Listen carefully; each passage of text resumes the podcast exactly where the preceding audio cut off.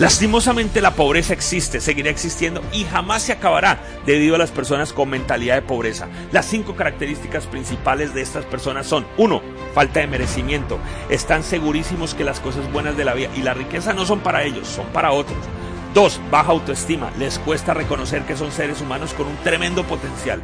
3. Resentidos. Su enfoque está puesto en lo que tienen los demás y en lo que ellos no tienen. Además, se la pasan culpándose o culpando a los otros por eso. 4. Facilistas.